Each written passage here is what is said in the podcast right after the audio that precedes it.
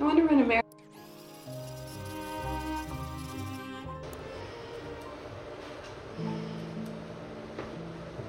I started this new yoga program and I'm feeling so much more flexible.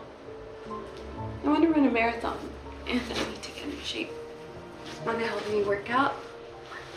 Hit me up on the private show and let's get loosened up together. Mm.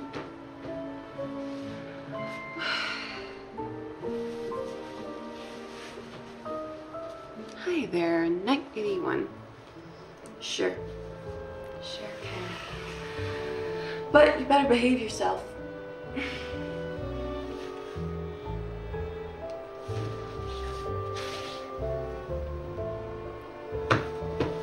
You.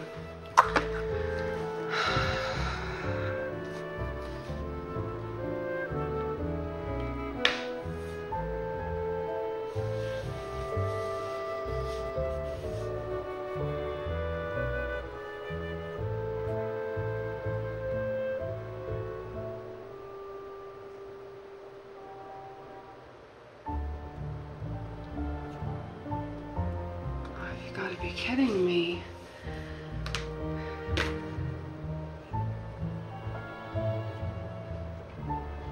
Is something real here?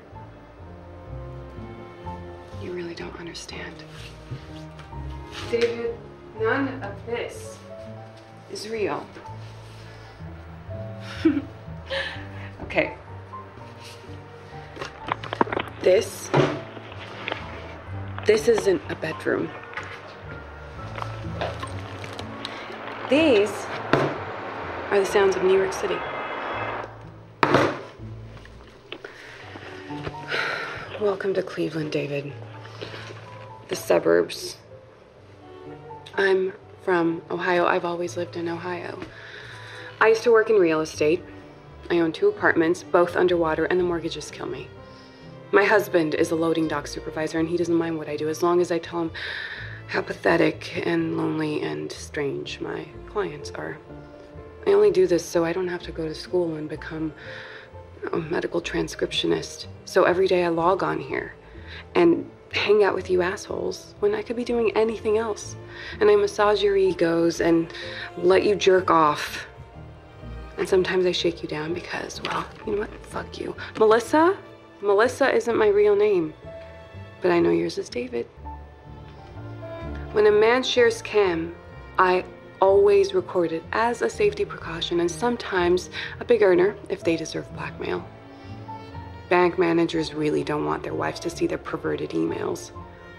I have all your sessions saved on a hard drive under federal agent David. You ever cam with me again, I will send them to your bosses. I will sell them to whatever newspaper pays the most. I think we're done here.